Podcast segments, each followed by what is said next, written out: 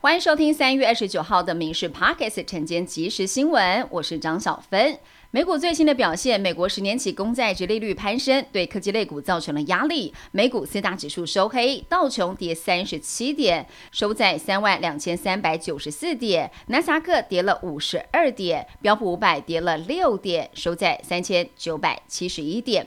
国际消息：东北亚紧张气氛又升温。北朝鲜领导人金正恩呼吁应该要增加生产武器及核原料，提升国家军火库，还首度公开火山三十一型战术核弹头的照片。南韩是火速回呛，继续开发核武就要切断对朝方的金援。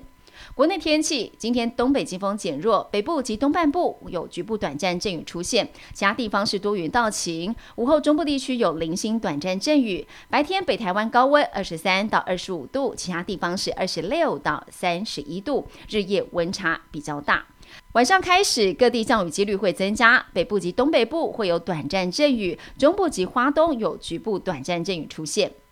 总统蔡英文今天下午要展开十天的出访行程，重头戏是四月五号过境美国洛杉矶时会晤众议院议长麦卡锡。中国在蔡总统出访前夕依旧是睁眼说瞎话，宣称跟洪都拉斯建交不是交易筹码。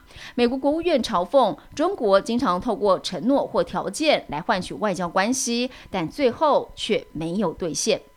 逃亡整整十八天的狒狒命丧猎人枪下，引发了众怒。究竟是谁指使猎人开枪的？猎人说是六福村兽医的指示。六福村紧急发出声明，强调他们是在听到枪声之后才进入狒狒躲藏区域，也决定要对猎人来提告。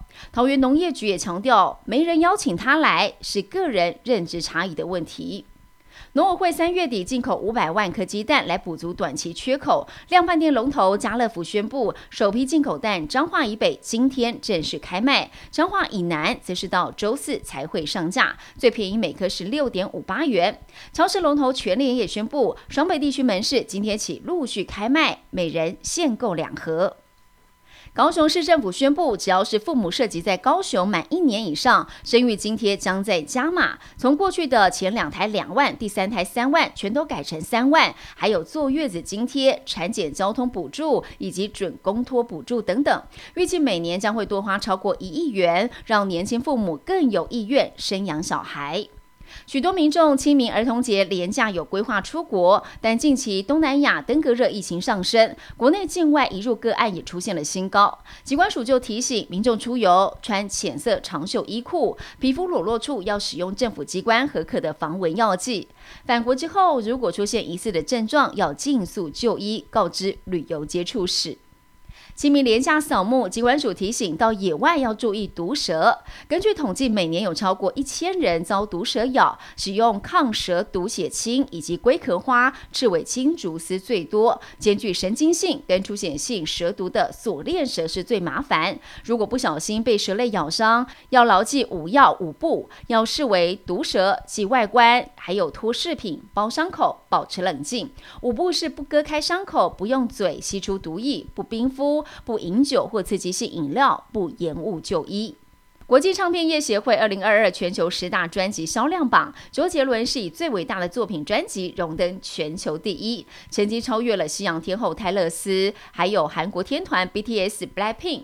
这不仅是这个榜有史以来第一张华语专辑进入前十大，周杰伦也是第一位拿下冠军的华语歌手，为华语乐团开创历史。